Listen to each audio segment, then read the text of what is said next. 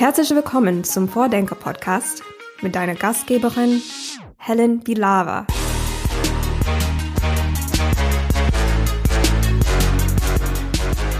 Unser Vordenker heute ist Benjamin Seibel, der Berlins Innovationslabor, das City Lab, leitet und vorher schon Open Data Projekte bei der Technologiestiftung Berlin betreut hat und sich auch schon in seiner Promotion mit digitaler Verwaltung beschäftigt hat. Heute im Podcast sprechen wir darüber, wie offene Innovationen für eine digitale Stadt im Berliner City Lab entstehen und vor allen Dingen auch darüber, wie alle Bürgerinnen und Bürger dabei mitgenommen werden. Und besonders spannend im Gespräch mit Benjamin fand ich sein aktuelles Beispiel, das Berliner Kiezlabor und auch ein gescheitertes Projekt, von dem er erzählt. Also, ihr dürft gespannt sein und ich wünsche euch viel Spaß beim Zuhören. Ja, hi, Benjamin Seibel, herzlich willkommen im Vordenker-Podcast von der Open Innovation City Bielefeld. Hallo Helen, danke für die Einladung. Sehr gerne. Äh, wir starten hier immer, ähm, bevor ich meine Fragen zum eigentlichen Thema stelle, mit einer Frage, ähm, die mir die Person mitgegeben hat, die ich im letzten Podcast interviewt habe. Und das war Hermann Hill, den kennst du wahrscheinlich auch, den Verwaltungswissenschaftler. Und er wollte gerne von der nächsten Person hier wissen, wie erleben Sie Ihre Stadt? Als Bürokratie oder als Bürgerstadt, die eine Mehrwertverwaltung darstellt und gemeinsam mit den Bürgern gestaltet?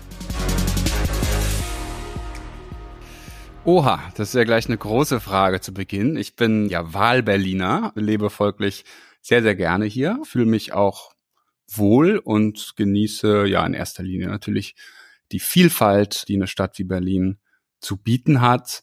Jetzt hast du auch gleich noch mitgefragt, wie sieht's denn aus mit öffentlicher Verwaltung und so weiter. Das ist jetzt ja auch, sage ich mal, kein Geheimnis oder Berlin so ein bisschen den Ruf hat, dass Behörden da noch nicht ganz so fortschrittlich und digital sind. Das ist natürlich, wenn man wie ich in dem Feld arbeitet, etwas differenzierter zu betrachten. Wir arbeiten daran, die Berliner Verwaltung auch nach vorne zu bringen und äh, zu modernisieren, gemeinsam mit den Beschäftigten. Von daher blicke ich jetzt auch nicht so kritisch auf die Verwaltung wie manch andere Menschen, die hier wohnen.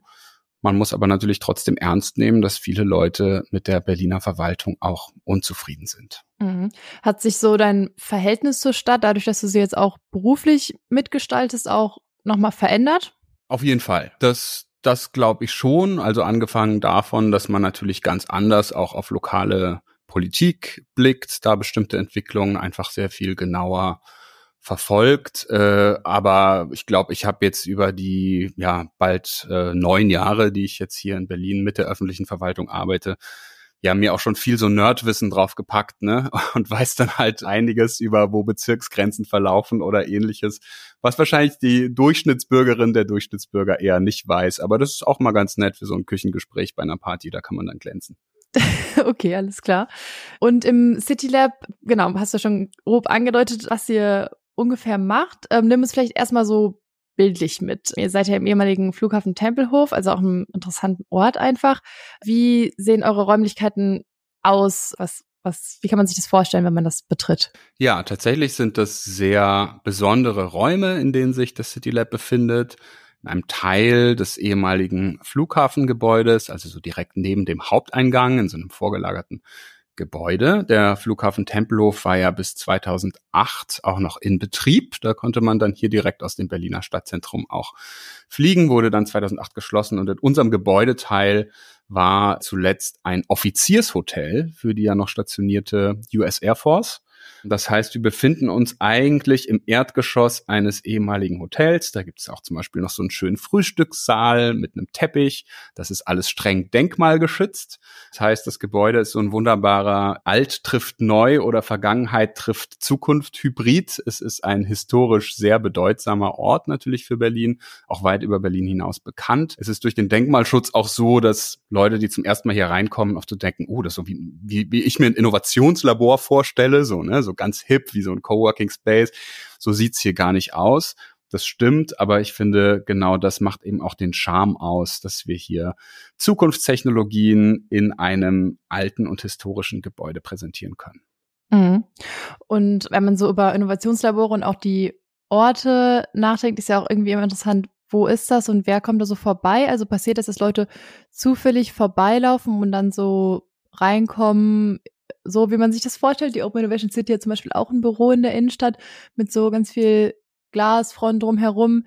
Aber ja, mich würde interessieren, wie es bei euch aussieht. Passiert das wirklich, dass so jemand zufällig reinkommt?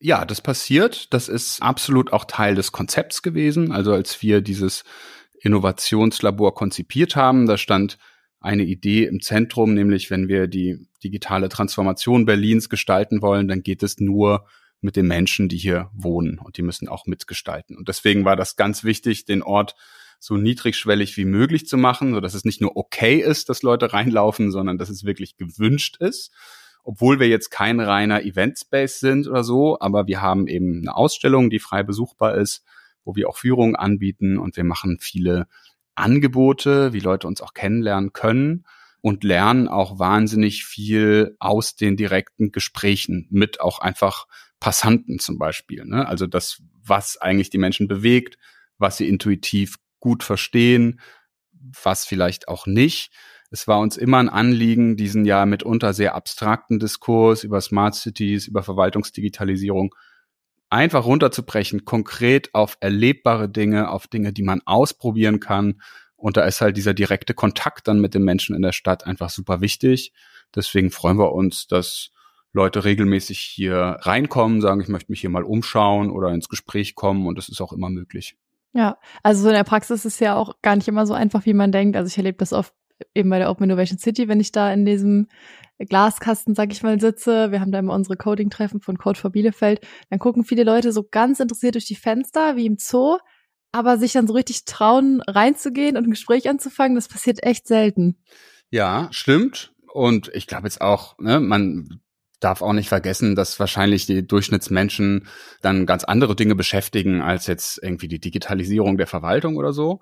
Ja, aber äh, manchmal sind es auch lustige Zufallsbegegnungen, die man hier macht. Also es kommen eben auch immer wieder Leute rein, die wollen eigentlich gar nicht zu uns, sondern wollen zum Beispiel die Flughafenführung machen oder hier nebenan ist noch das Fundbüro und das Landeskriminalamt und so.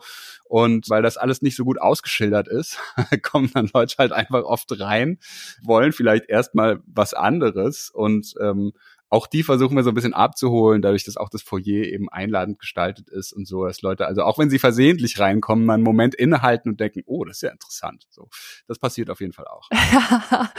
Clever auf jeden Fall. Ähm, wen würde ich denn bei euch treffen? Also wie ist euer Team aufgestellt und wie groß ist das Team auch? Das Team ist inzwischen auf über 30 Personen angewachsen. Wir haben mal sehr klein mit so fünf oder sechs angefangen man muss vielleicht dazu sagen, das City Lab Berlin wird betrieben durch die Technologiestiftung Berlin. Das ist eine gemeinnützige Stiftung hier im Land, bekommt die Finanzierung von der Senatskanzlei in Berlin, aber wir als Stiftung betreiben das. Und die Stiftung insgesamt ist inzwischen ja so zwischen 70 und 80 äh, Personen groß und es gibt dann auch immer wieder Leute, die arbeiten so zum Beispiel zur Hälfte in CityLab und zur Hälfte noch in anderen Projekten, die, die äh, anderen Digitalisierungsprojekten, die die Technologiestiftung macht. Es sind aber grundsätzlich, gehören zu unserem Team oder in unserem wöchentlichen Teammeeting, sind inzwischen so 34, 35 Leute drin. Dazu gehören dann, also zum einen haben wir ein eigenes tatsächlich Softwareentwicklungs- und Datenteam. Also wir machen wirklich auch richtig digitale Produktentwicklung hier. Wir haben aber natürlich auch Leute, die eher so aus dem Service Design, Prozessgestaltung kommen. Wir haben die totalen Verwaltungsnerds hier. Äh, wir haben ein kleines Event-Team, eine kleine Öffentlichkeitsarbeit. Also es ist ein relativ bunter Haufen, aber wir machen unsere Projekte eigentlich immer in-house. Es ist jetzt nicht so häufig, dass wir Sachen zum Beispiel unterbeauftragen oder irgendwie outsourcen, sondern wir haben eigentlich den Anspruch, weil wir sehr stark auch aus dieser Do-it-yourself-Kultur kommen, dass wir die Probleme hier anpacken wollen. Natürlich kooperieren wir dann viel mit zum Beispiel Verwaltungsmitarbeitern oder ganzen Teams aus der Verwaltung oder auch aus der Zivilgesellschaft, die hier vorbeikommen. Aber im Grunde sind wir hier schon ein Team, das selber in der Lage ist, Sachen umzusetzen und äh, freuen uns, dass wir da auch wirklich hochtalentierte Menschen, also Stichwort Fachkräftemangel, gerade im Bereich Digitalisierung ist natürlich heftig, aber wir haben bislang noch nicht so Schwierigkeiten gehabt, diese wirklich talentierten, fitten Leute zu finden, die Lust haben für eine öffentliche Sache zu arbeiten, aber vielleicht sagen, ja, so richtig in der Verwaltung, das ist mir vielleicht ein bisschen zu trocken. Und ich glaube, die finden hier ein ganz nettes Biotop aus anderen kreativen Leuten, die aber alle verbindet, dass sie auch für diese öffentliche Sache arbeiten möchten. Mhm. Ähm, was du schon erklärt mit Technologiestiftung und dahinter wiederum Senatskanzlei. Äh, Wie eng seid ihr denn mit der Stadt an sich verwoben? Also seid ihr, macht ihr auch Aufträge im klassischen Sinne oder seid ihr komplett eigenständig in dem, welche Themen ihr angeht und bearbeitet? Ja, das ist äh, auf jeden Fall eine sehr interessante Frage und glaube ich auch eine interessante Konstellation. Wir sind auch viel mit anderen Innovationslaboren im Austausch und mein Gefühl ist, dass es überall so ein bisschen anders und es gibt noch nicht so die perfekte Lösung. Wir arbeiten sehr, sehr eng mit der Stadt zusammen. Natürlich auch, weil die, weil die Stadt quasi unser ausschließlicher Geldgeber oder genau gesagt das Land Berlin unser äh, unser Finanzier sozusagen ist. Wir sind gleichzeitig als Stiftung formal erstmal unabhängig. Also wir operieren mit so einem Modell der öffentlichen Zuwendung. Das heißt, die Technologiestiftung betreibt das City Lab und wird dafür gefördert vom Senat. Das ist kein Auftragsverhältnis. Und wir betrachten uns tatsächlich auch nicht als ein Dienstleister, ja, wo man jetzt irgendwie sein Problem ablegen kann und sagt, hier, und jetzt kriegt ihr noch ein bisschen Geld und löst das mal oder entwickelt mal Software XY oder so, sondern wir arbeiten auf Augenhöhe mit den Verwaltungen zusammen. Es kommt sowohl vor, dass wir eigene Projektideen hier im Team entwickeln, die dann an die Verwaltung herantragen, oder umgekehrt, dass eine Verwaltung zu uns kommt und sagt, hm, wir haben hier ein spannendes Problem, wollen wir uns das mal gemeinsam anschauen. Ja, und natürlich sind wir dann auch im Austausch, zum Beispiel mit politischen Entscheidungsträgern und so, und versuchen natürlich immer auch Mehrwerte zu generieren für die Stadt und zu gucken, wo gibt es Anschlusspunkte auch zu dem, was politisch gerade gewünscht ist, wie sich die Stadt eben entwickelt ja, und dann ist es so eine ganz spannende Symbiose in unserem Fall. Wir versuchen immer zu helfen, immer auf Augenhöhe zu sein. Wir gucken aber auch ein bisschen von außen drauf, was ich ganz angenehm empfinde, weil wir dadurch auch immer mal den Finger an die Wunde legen können und zum Beispiel sagen können, hey, dieser Prozess in der Verwaltung, der ist ja total ineffizient oder so, ne? Oder warum machten ihr das nicht so wie der Rest der Welt? Wir haben viele der strengen Vorschriften, die in Verwaltung sind, was zum Beispiel auch IT-Architektur angeht, sind bei uns weniger streng. Ja, ich sitze hier mit einem mit einem MacBook und wir können hier auch mit, weiß ich nicht, Slack oder sowas arbeiten. Alles Sachen, die jetzt ne, zum Beispiel in der IKT-Architektur der Verwaltung gar nicht erlaubt sind die aber trotzdem dann für Verwaltungsmitarbeiter, die hier sind, auch inspirierend sind, ne? weil dadurch dann diese Fragen aufgeworfen werden, wieso können wir eigentlich nicht auch so arbeiten? Und dass wir dann da auch gemeinsam gucken, ja Mensch, was braucht ihr denn eigentlich, um auch ein bisschen moderner arbeiten zu können. Und so gesehen finde ich, das ist so ein Verhältnis, wie wir da sind, das erzeugt manchmal auch Reibung. Das ist auch absichtlich so, ne, dass wir da auch mal irgendwo reinpieksen. Aber ich empfinde das als eine sehr produktive Reibung. Mhm. Hast du ein Beispiel dafür, was sich mal, was mal jemand bei euch gesehen hat aus der Verwaltung und was dann auch wirklich zu einer Veränderung geführt hat? Naja, das, was ich eben schon genannt habe, also das Stichwort so kollaborative Tools zur Zusammenarbeit, ne, das hat schon viel, glaube ich, bewegt oder also Menschen aus der Verwaltung, die hierher kommen, können das natürlich dann auch mal so ein bisschen mitbenutzen oder wenn wir mal einen gemeinsamen Prozess gehen und wir machen das dann etwas agiler und haben vielleicht irgendwie ein Kanban-Board oder wir nutzen so Sachen wie irgendwie so Miro oder wie diese Tools eben heißen, mit denen man dann kollaborativ einfach arbeiten kann. Und es ist ja auch einfach so, dass das riesigen Spaß macht. Ja. Und da haben wir jetzt schon den ein oder anderen dann Piloten auch gestartet oder dass man sich mal projektbezogen, sich auch die Verwaltungsmitarbeiter mal so Genehmigung holen, um mit uns dann diese Tools zu nutzen. Und das hat schon dazu geführt, dass einiges in in Bewegung geraten ist und dann auch der Druck ein bisschen gestiegen ist in der Verwaltung, ne, dass die gesagt haben, okay, jetzt wo wir einmal, keine Ahnung, mit hier mit diesem Chat-System oder mit diesem Projektmanagement-System gearbeitet haben, jetzt können wir eigentlich gar nicht mehr zurück. Jetzt fühlt sich das Alte irgendwie wie ein Rückschritt an. Wir müssen jetzt was tun. Also dass das so ein bisschen die Energie oder den Veränderungsdruck dann auch erhöht und das führt dann mitunter auch dazu, dass eben tatsächlich sowas dann auch eingeführt oder zumindest mal erprobt wird, auch innerhalb der Verwaltung. Okay, aber es äh, klang jetzt noch recht zurückhaltend. Also so richtig direkt was übernehmen, so schnell geht es dann meistens wahrscheinlich nicht, ne? Ähm, ja. das sind aber auch Themen, also da müsste ich jetzt ziemlich tief dann irgendwie einsteigen, ne? aber das sind Themen, die uns sehr beschäftigen. Also äh, zunehmend auch, das ist auch eine interessante Entwicklung, die wir gemacht haben. Wir hatten von Anfang an eben so einen starken Produktentwicklungsbezug, haben also sehr früh dann irgendwie einfach Prototypen gebaut, ja, auch für die Verwaltung, kleine Software-Tools, die irgendwie ein Problem lösen, beschäftigen uns inzwischen aber viel mehr auch mit den ganzen Prozessen und Verfahren, die da so laufen und die ja auch auf eine Art noch so aus dem analogen Zeitalter kommen. Ja, also wenn ich dann, wenn Verwaltungsmitarbeiter hier dann ein Tool mit uns gemeinsam entwickeln und dann heißt es aber so, aber um, um das jetzt auch tatsächlich in der Verwaltung einzusetzen, müsst ihr noch hier diese 75 Genehmigungen einholen und das dauert alles jetzt irgendwie fünf Jahre oder so, dass wir uns das auch nochmal angucken ne? und gucken, wieso ist denn das eigentlich so? Und ich komme zum Beispiel jetzt gerade, wir hatten gerade heute Morgen so ein gemeinsames Frühstück, wo Verwaltungsmitarbeiter und und Abgeordnete aus dem Parlament gemeinsam äh, sich getroffen haben, um über sowas zu sprechen. Ja, wieso ist das eigentlich dieses System inzwischen so überformalisiert, so bürokratisch und passt das eigentlich noch zu dem Tempo der Digitalisierung?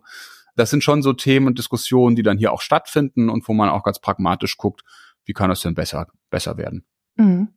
Und euer ist es auch ganz klar euer Fokus Innovation in der Verwaltung. Ähm, so, ich meine, zum Thema Smart City kann man sich ja noch ganz viele andere Bereiche vorstellen, irgendwie Kultur, aber auch Wirtschaft oder so.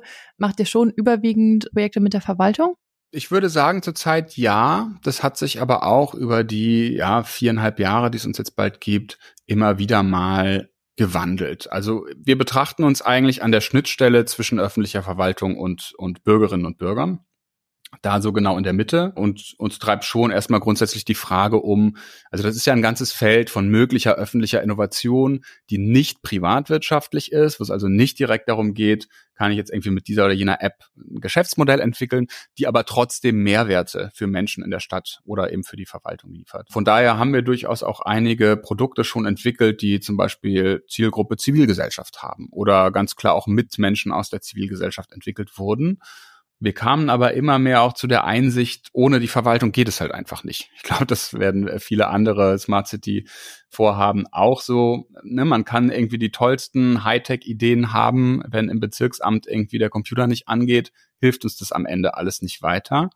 Und deswegen sehen wir im Moment oft den größeren Hebel bei Verwaltungsprojekten. Es ist jetzt aber auch selten, dass wir so rein verwaltungsintern arbeiten, sondern meistens gucken wir die Interaktion zwischen Verwaltung und Bürger, die Übersetzung, ja, wie kann man irgendwie dieses, diese Interaktion leichter machen. Also zum Beispiel ja, Stichwort irgendwie Formulare, Online-Anträge, Informationsvermittlung.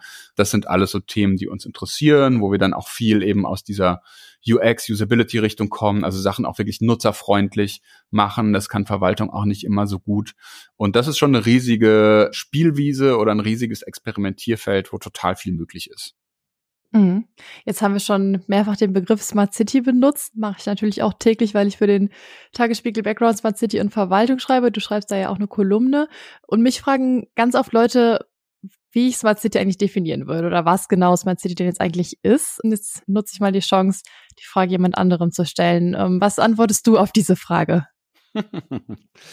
Ich antworte in der Regel, dass ich den Begriff nicht sonderlich mag. Ich ähm, da schon immer so ein bisschen äh, Skepsis gegenüber. Mir erschien das eher als eine Art Marketingbegriff oder wenn man sich diese Genese des Begriffs auch anschaut, ne, ich glaube, der taucht dann so in den, in den 2000er Jahren irgendwo auf und zwar als erstes in, in Broschüren von großen Technologiekonzernen, die dieses Konzept irgendwie so gebrandet haben, weil sie etwas verkaufen wollen. Nämlich die Idee, wenn wir die ganze Stadt mit Technologie überziehen, wird die irgendwie besser. Das glaube ich nicht.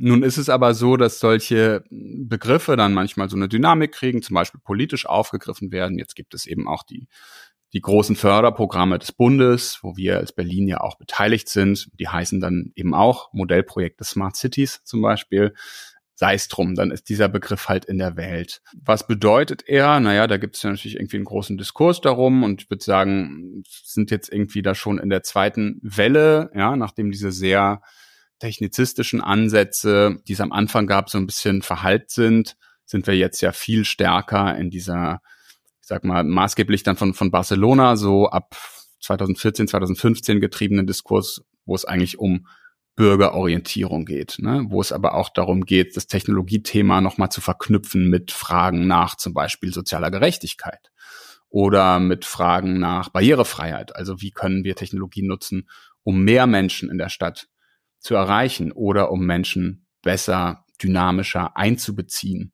Ja? Von daher ist dieser Begriff für mich erstmal so ein bisschen so ein leerer Begriff, den man irgendwie füllen kann, wenn man das möchte. Ich verwende ihn aber mit einer gewissen Zurückhaltung. Also ich finde es jetzt auch nicht furchtbar, über Smart Cities zu reden, aber ich finde, dass man müsste dann immer noch mal nachfragen, so wie du es jetzt gemacht hast, ja, was meinst du eigentlich damit?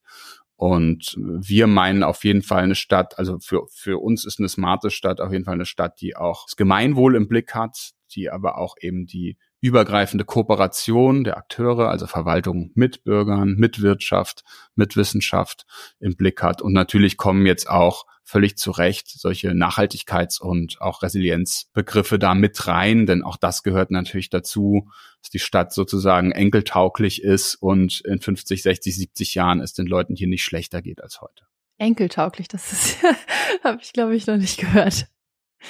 Ja, nee, aber stimmt. Ich finde es auch eigentlich dann am interessantesten, wenn es Smart City nicht für sich genommen, sondern in Kombination mit einer anderen Strategie für was auch immer Klima, soziale Aspekte gedacht wird. Was würdest du denn sagen, welche Rolle spielt offene Innovation für eine Smart City oder für die Gestaltung einer Smart City? Sehr gute Frage. Spielt aus meiner Sicht eine super wichtige Rolle und wir sind da von Anfang an ja wirklich für uns war das immer extrem wichtig. Und du merkst schon, bei dem Thema habe ich eine gewisse Leidenschaft, weil ich es zum Teil unverständlich finde, und da habe ich gerade heute Morgen wieder irgendwie geschimpft, dass das nicht überall so ist. also wir, wir haben den Luxus, irgendwie öffentlich finanziert zu sein, das heißt letztlich aus Steuergeldern. Für uns ist es selbstverständlich, dass alles, was wir erarbeiten, der Allgemeinheit, der Öffentlichkeit hier zur Verfügung steht. Angefangen bei den Ergebnissen unserer Projekte oder auch schon der Zwischenergebnisse und Dokumentation unserer Projekte bis zu den Daten, die entstehen, bis zu den Quellcodes. Alle unsere Sachen sind Open Source. Und ich bin immer wieder verblüfft, wieso das nicht Standard ist. Ja, also ich lese zum Beispiel auch in eurem tollen Background Newsletter immer wieder von ganz spannenden Projekten aus anderen Städten und dann google ich das oder gehe dem irgendwie so nach und dann findet man ganz oft nichts. Ne? Oder man findet dann halt so irgendwie mal so eine Hochglanzpräsentation, die dann die Werbeagentur gemacht hat von der tollen Datenplattform XY. Aber wo finde ich denn, ne? also kann ich da nicht hinter die Haube gucken? Wo finde ich denn den Source Code? Wo finde ich denn die technische Dokumentation? Dass ich mal selber gucken kann, ist das eigentlich substanziell oder ist das jetzt wieder so eine Stadtmarketing-Idee? Ne? Und genauso ist es auch oft in den Verwaltungen, wo ja auch kein gutes ähm, Wissensmanagement da ist, also dann die eine Verwaltung auch wenig weiß über die andere oder wenn jemand neu in die Verwaltung kommt, es oft nicht keine Transparenz gibt, wie, wie läuft das hier denn eigentlich mit den ganzen Prozessen und so das oft noch nicht verstanden wurde, Sachen öffentlich zu machen, reduziert ganz viel Reibung und baut ganz viel Barrieren ab. Das kann man zum Teil dann in dem Moment, wo man es veröffentlicht, noch gar nicht sehen. Wir haben Open Source Projekte, da meldet sich drei Jahre später, weiß ich nicht, ein Wissenschaftler aus Kanada, den Fall hatte ich jetzt letzten Monat, und sagt, wow, ist ja mega, was ihr da gemacht habt und schickt uns irgendwie einen Katalog mit zehn Fragen und zeigt uns seine Anwendung, die sowas ähnliches macht, aber ein bisschen anders und so, ne? Einfach nur dadurch, dass wir das nicht in irgendeine Schublade gesteckt haben damals, sondern bei GitHub hochgeladen, ein bisschen dokumentiert und so weiter. Und das ist halt, ne, Offenheit bedeutet dann auch immer so ein bisschen Kontrollverlust. Man setzt das in die Welt und man weiß nicht, was damit passiert und wer es findet und wer es weiterentwickelt und sonst was. Aber das ist doch genial, dass sowas passieren kann und eben nicht verschwindet. Deswegen sind wir riesige Fans von Offenheit und ich appelliere bei jeder Gelegenheit an alle, offene Innovation auch ernst zu nehmen. Und das heißt auch ein bisschen die Hosen runterzulassen und einfach zu dokumentieren, Sachen ins Internet zu stellen, weniger Angst davor zu haben, dass man da irgendwie jetzt ein Geheimnis verrät und dass das schief geht. Wenn ich auf der Diskussion bin zum Thema Open Source, dann heißt es immer, ja, Vor- und Nachteile. Und ich sage immer, welche Nachteile, Leute? Ich, wir machen seit fünf, sechs Jahren Open Source. Uns ist noch nie irgendwas Schlechtes passiert. Es ist noch nie passiert, dass wir gesagt haben, hätten wir das nicht veröffentlicht. Also äh, ich verstehe die Angst damit unter gar nicht. Hm. Na gut, wobei man natürlich sagen muss, ihr habt nicht den, ähm, den Druck oder die, das Interesse, ein Geschäftsmodell daraus zu machen. Ne? Das ist ja oft die eine der großen Sorgen von Wirtschaftsseite. Absolut. Und ich meine, das mag ja noch legitim sein ist jetzt eine andere Diskussion, gibt es auch Gründe, das auch als Unternehmen vielleicht trotzdem zu machen. Und by the way, die ganz großen Tech-Unternehmen, Stichwort jetzt irgendwie Meta, Google und so weiter, sind auch große Open-Source-Player. Die wissen schon warum, weil sie damit auch Ökosysteme prägen können. Aber ansonsten finde ich das auch okay. Natürlich verlange ich nicht von dem kleinen GovTech-Startup jetzt irgendwie alles öffentlich zu machen. Aber wenn wir als Verwaltung oder wir als öffentlich finanzierte Akteure Dinge entwickeln, dann muss das doch selbstverständlich sein, dass das offen ist. Und zwar nicht nur als Gefälligkeit für andere, sondern weil so die Netzwerke entstehen und das Ökosystem entsteht, das wir auch brauchen. Mhm. Jetzt hast du es so automatisch auf das ähm, Ergebnis und die Transparenz über die Ergebnisse bist du darauf eingegangen. Wie sieht es denn vorher aus? Also in der Entscheidung, welche Themen gehen wir an? Wie gehen wir sie an? Was machen wir überhaupt? Ähm, wie soll unser Produkt aussehen? Wie schlägt sich Open Innovation da nieder? Zunächst mal damit, dass jede und jeder Ideen an uns herantragen kann dass wir auch bestimmte Formate anbieten, ne, so Ideensprints, Pitching-Clubs und so, wo wir erstmal auch Ideen suchen. Es war im Grunde aber auch von Anfang an schon so, dass wir oft mehr Anfragen ähm, oder mehr Ideen hier haben, als wir Dinge umsetzen können. Also daran mangelt es uns auch gar nicht. Das ist jetzt sozusagen der erste Schritt Ideenfindung.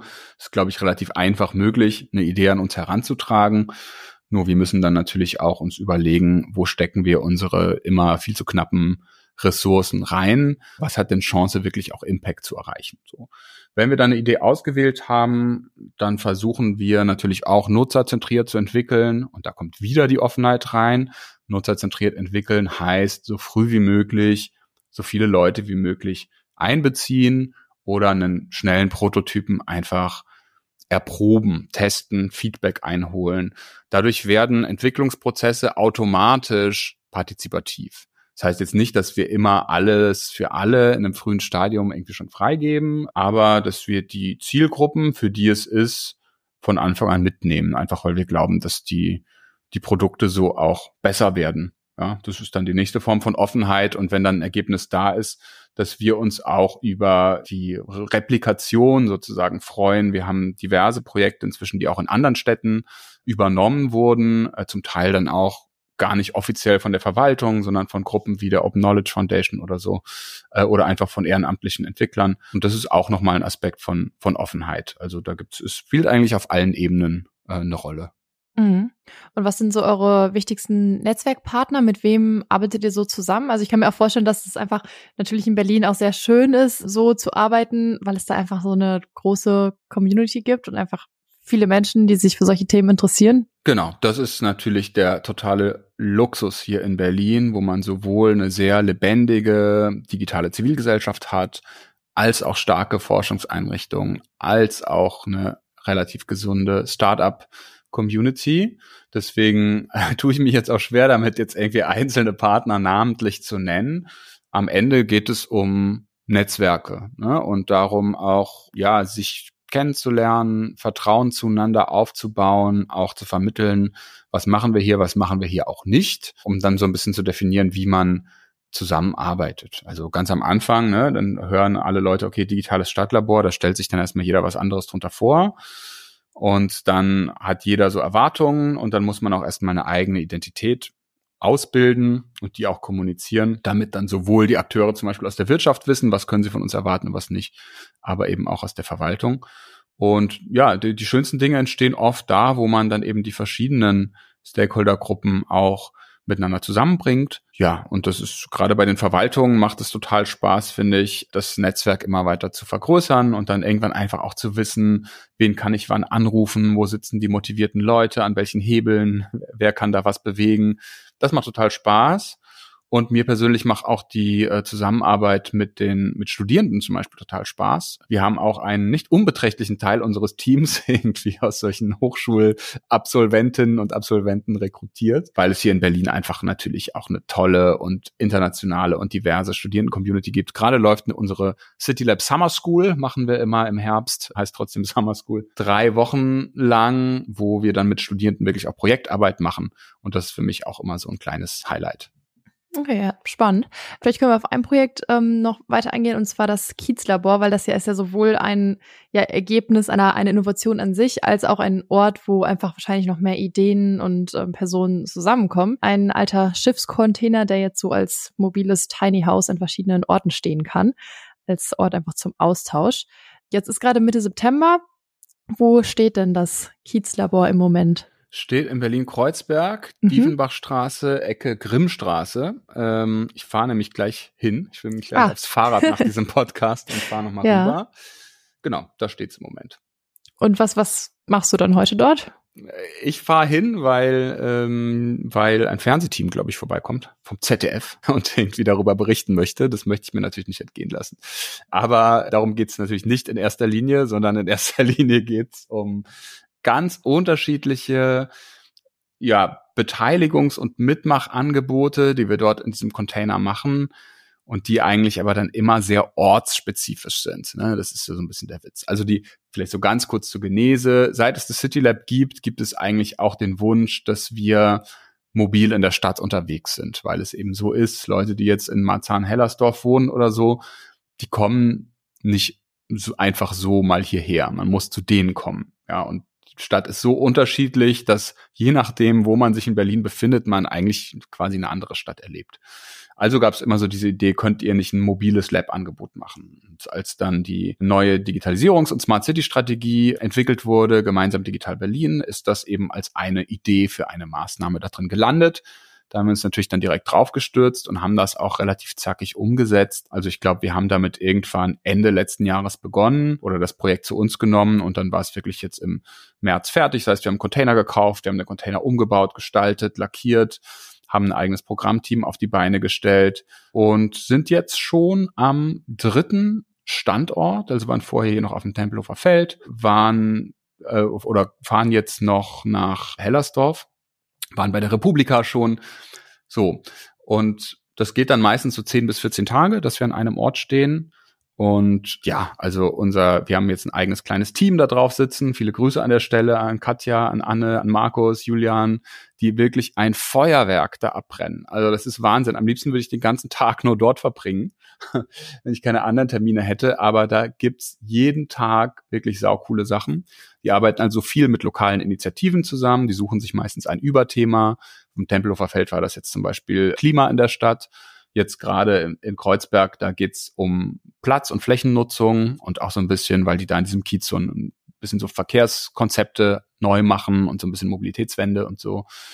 Ja, und da gibt's dann, da kommt dann von der Kiezblock-Initiative bis auch eben zum Bezirksamt zum Beispiel oder bis zu Playern wie die, der BVG, also hier die Verkehrsbetriebe in Berlin und Yelby, das ist so das Startup der BVG, ähm, neue Mobilität die stellen dann vor, kommen miteinander ins Gespräch und wir probieren da aber einfach total viel auch aus. Also auch zum Beispiel technisch. Wir hatten jetzt gerade so einen Workshop mit Kindern da im Kiez. Äh, da haben wir so eine bildgenerierende KI eingesetzt, mit der die Kinder dann diesen Platz, an dem das Kiezlabor steht, mithilfe der KI neu denken können. Ne? Das hat wahrscheinlich inzwischen jeder mal gesehen, diese Bild-KIs, da gibt man halt irgendwie was ein und sagt, ich möchte jetzt hier statt Autos einen Springbrunnen haben oder so. Und dann kann die KI das so ganz nett darstellen. Ne? Das hat den Kids zum Beispiel einen riesen Spaß gemacht. Also wir gucken da speziell auch natürlich auf die Zielgruppen, die nicht hierher kommen. Kinder ist ein Beispiel, Seniorinnen und Senioren ist ein anderes. Die holt man doch besser da irgendwie im Kiez ab. Und vielleicht der allerletzte Punkt, äh, weil es auch besonders schön ist, wir haben eine Kooperation mit den Berliner Bürgerämtern. Das ist ja für alle, die in Berlin leben oder sich ein bisschen damit befassen, das Trägerwort schlechthin, Bürgeramt. Man wartet hier monatelang, ne, so das Vorurteil äh, auf Termine, wenn es überhaupt welche gibt. Im City Lab Kiezlabor kann man heute, ich fürchte, der Podcast wird heute nicht mehr, nicht mehr live gehen, aber kann man heute einfach hingehen und ohne Termin und ohne zu warten Bürgeramtsleistungen machen. Das ist die Kooperation mit dem Bürgeramt in Kreuzberg, die wir haben. Ähm, da sind Mitarbeiter vor Ort, die haben auch die Technik vor Ort. Man kann da sein Perso, seinen Führerschein verlängern, seine Wohnung ummelden, was auch immer man möchte. Ähm, geht bei uns. Und das ist natürlich auch nochmal ein richtig cooler Grund, beim Kiezlabor vorbeizugehen. Ja, der Podcast erscheint Anfang Oktober, also weiß ich nicht, wo es, wo es dann stehen wird. Äh, wahrscheinlich in Hellersdorf bei der Alice Salomon Hochschule. Also mal gucken. okay. Ich muss sagen, in Bielefeld geht das zum Glück noch ganz gut. Ich habe gestern erst meinen Ausweis verlängert und habe sehr schnell einen Termin bekommen. Ich war ganz beeindruckt. Aber du musstest auch noch persönlich hingehen? Ja, nehme ich ja, an. Ja, ja, ja, ja. Das schon. Okay. Ja. Aber es ging sehr schnell. Ich konnte ein Foto machen in einem Automaten. Es war erstaunlich gut.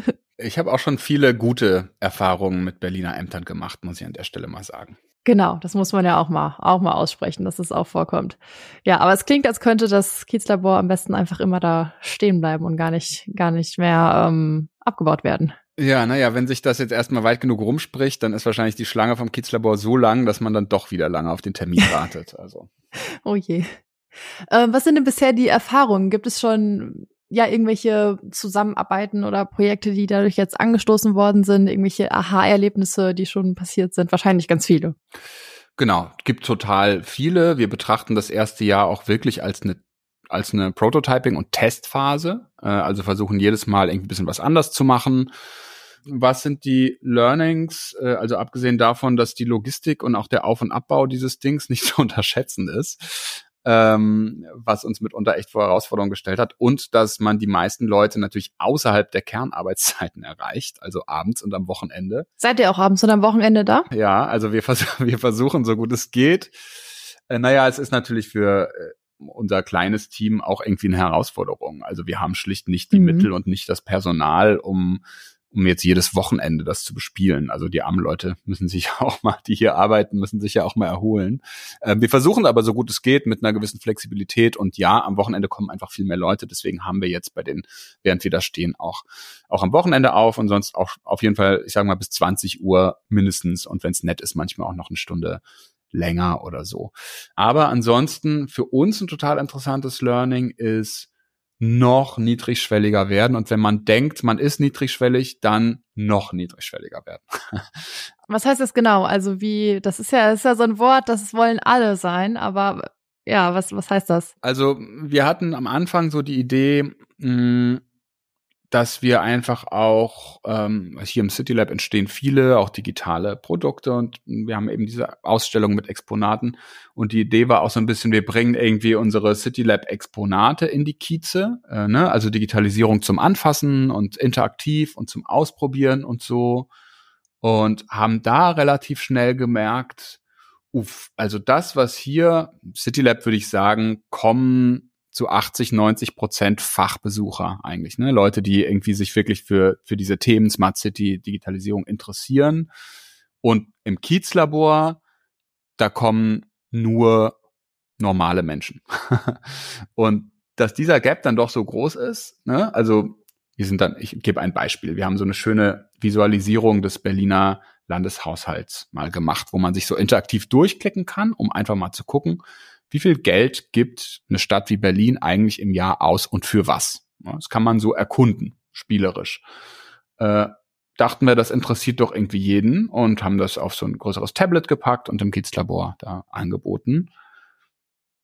Und waren dann aber doch noch so weit in der Bubble, dass wir gar nicht gecheckt haben, dass jeder zweite Mensch da vielleicht gar nicht weiß, wie zum Beispiel so ein Tablet überhaupt funktioniert. oder, oder, also, ne, dass man die Leute noch früher einfach abholen muss.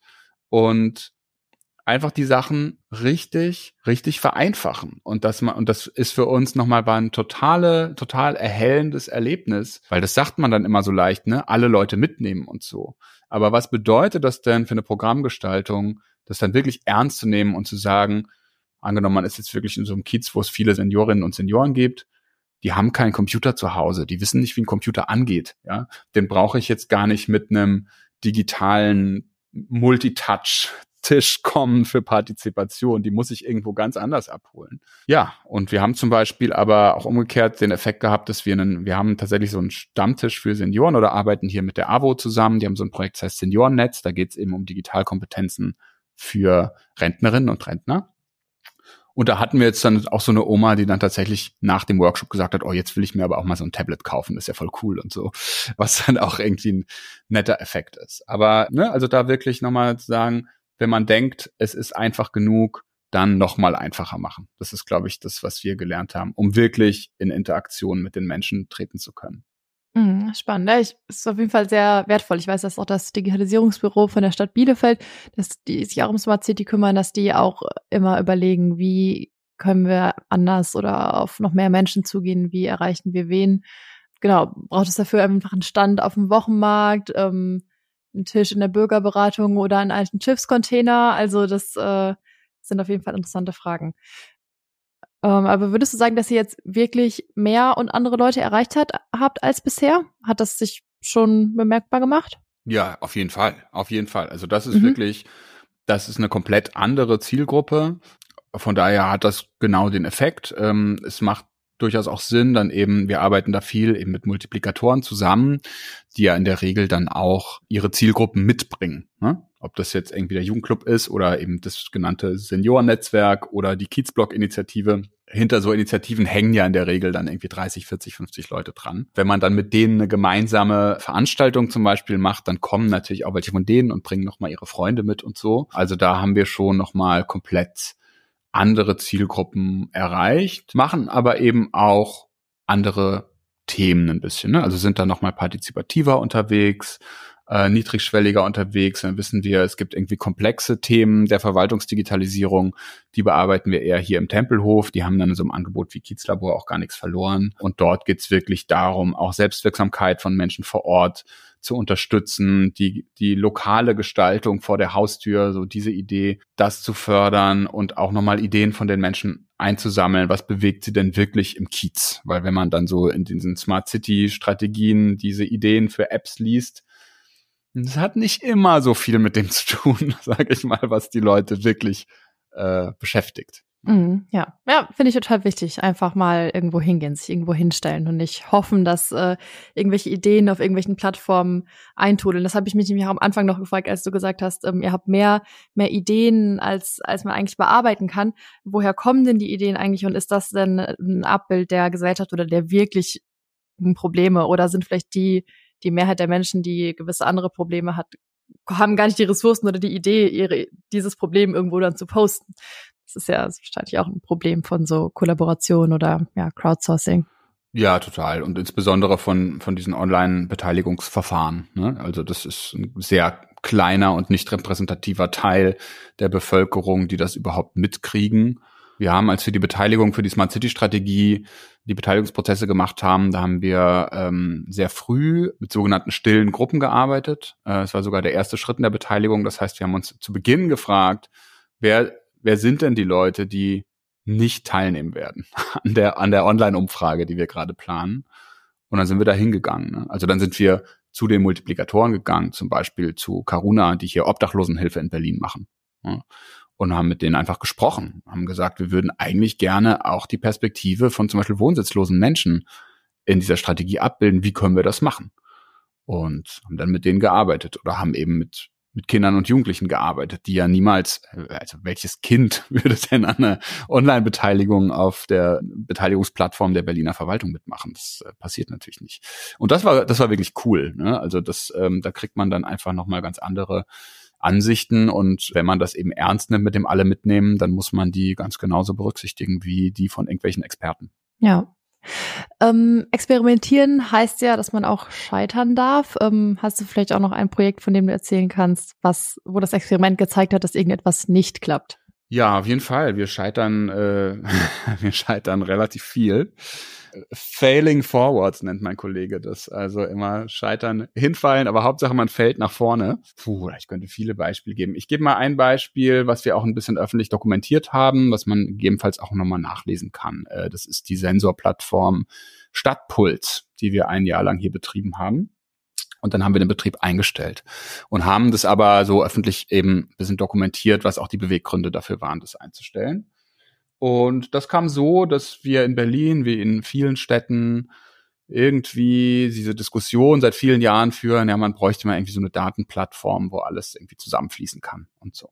Ja, ungefähr die Diskussion, die in gefühlt jedem Smart City Projekt aktuell geführt wird. Drücke allen Städten die Daumen, die da gerade dran sind, auf jeden Fall. Genau. Und das, das war so ein bisschen verbunden mit dem Thema irgendwie LoRaWAN, was so eine ähm, Übertragungstechnik ist für Sensorik. Ne? Und wir hatten so die Idee, naja, so eine, eigentlich ist das ja gar nicht so schwer, so eine Datenplattform. Also es ist im Grunde eine große Datenbank und dann äh, schafft man da eine Schnittstelle und dann dachten wir, wäre es nicht witzig, man hätte so eine Datenplattform, da kann einfach jeder mitmachen. Man kann ja irgendwie hier zum Elektrofachhandel gehen, zu Konrad oder so, kann man sich da irgendwie so einen Sensor kaufen, wenn man ein bisschen Geschick hat, zusammenbasteln und kann zum Beispiel die Luftqualität messen oder wie laut ist es in der Stadt oder so.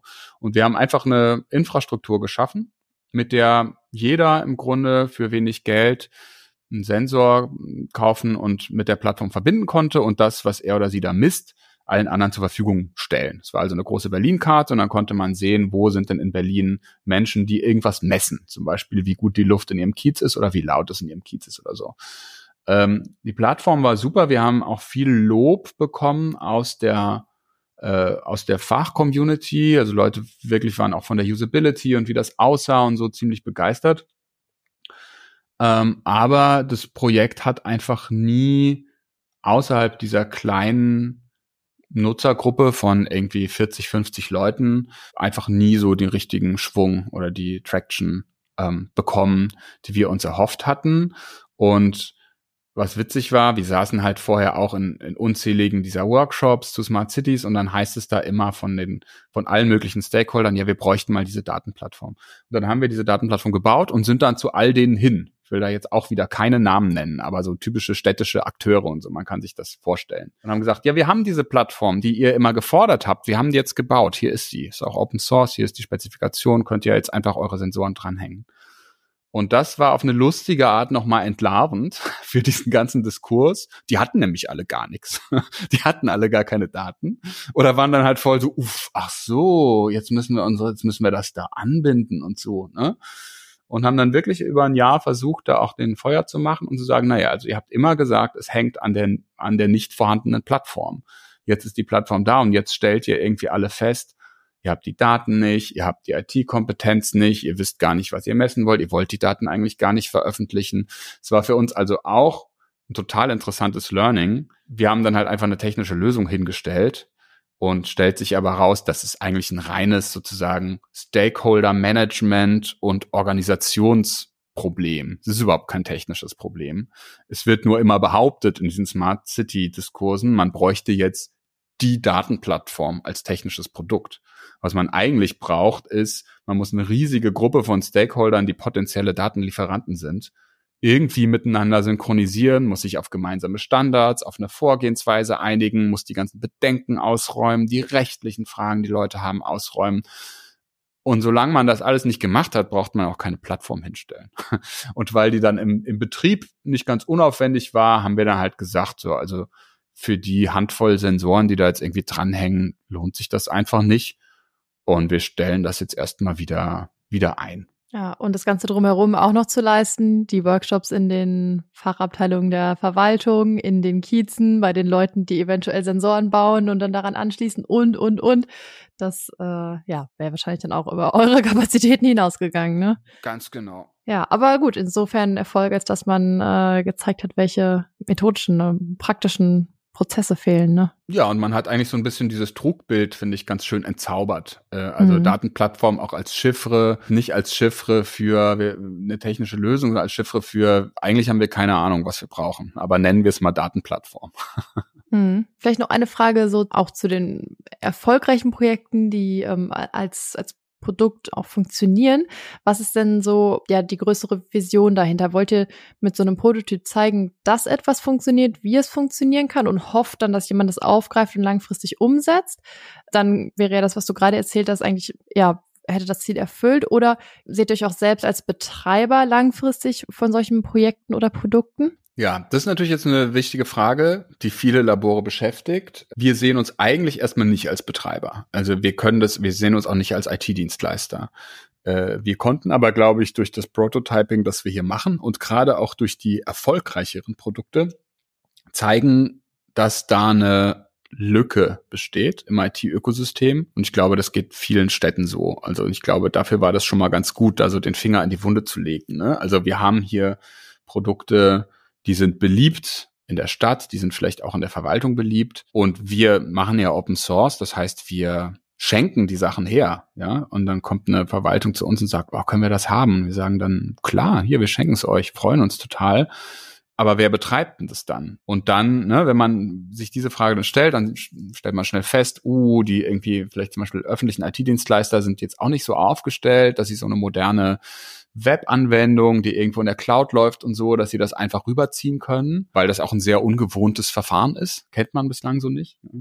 Und sozusagen diese Frage des Transfers, die wird ja gerade sehr, sehr relevant und wird jetzt auch in vielen Städten diskutiert. Also wie muss eigentlich die IT-Infrastruktur aussehen, die einerseits die Anforderungen der Verwaltung erfüllt an Sicherheit, Datenschutz und so weiter und die trotzdem aber so ein modernes entwickeln, ja, mit irgendwie DevOps und äh, Continuous Integration und so sowas möglich macht, weil so arbeiten wir halt. Und die sehen dann schon, ui, die können ja im City Lab ja mit ihren irgendwie, die haben ja vier, fünf Leute und die feuern hier Sachen raus, für die man früher in Berlin, keine Ahnung, wahrscheinlich zweistellige Millionenbeträge eingestellt hätte und fünf Jahre gewartet, weil der ganze Prozess so kompliziert ist.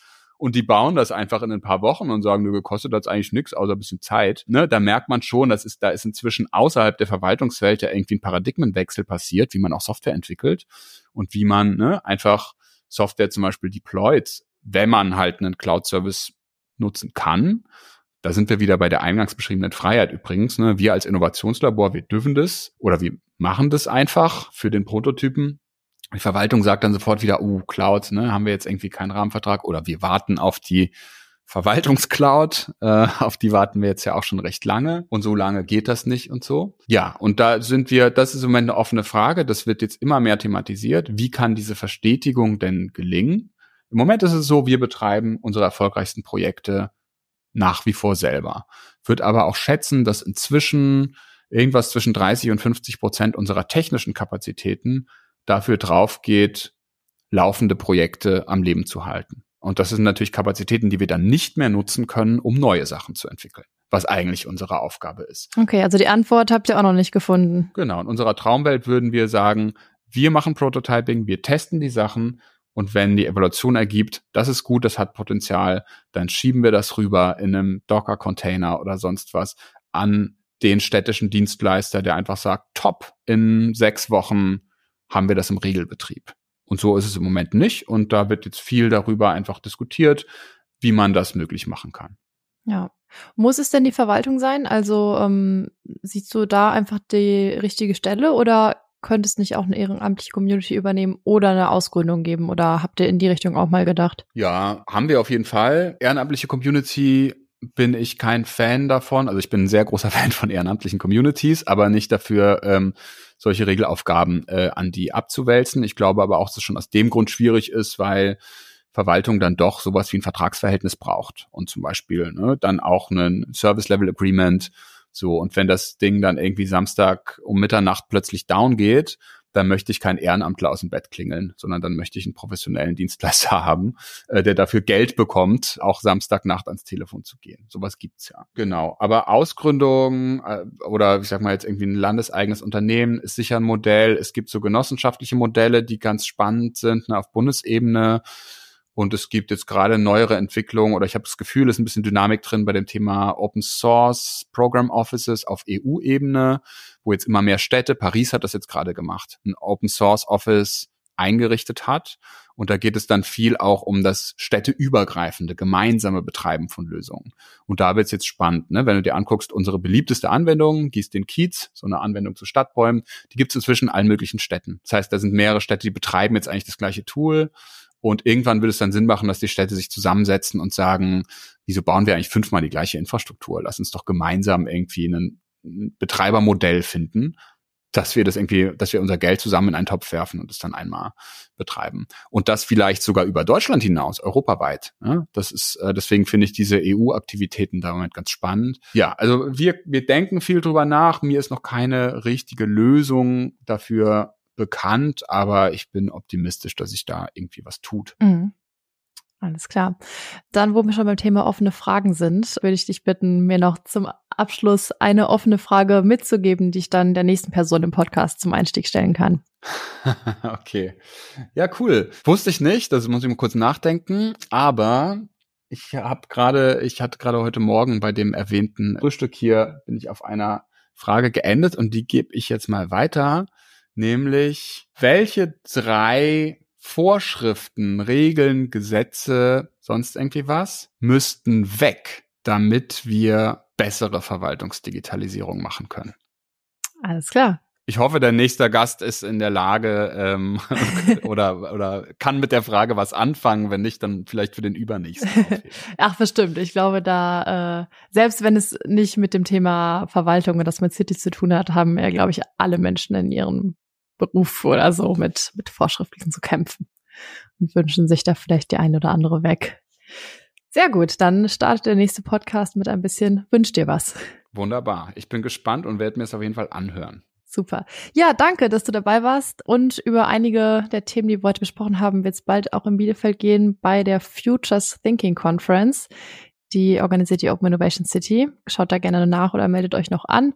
Und wer noch mehr Infos über City Lab haben möchte, den kann ich natürlich auch euren Podcast empfehlen, den Radio City Lab Podcast. Ansonsten danke, dass du da warst. Danke an alle, die zugehört haben und bis zum nächsten Mal. Danke, tschüss.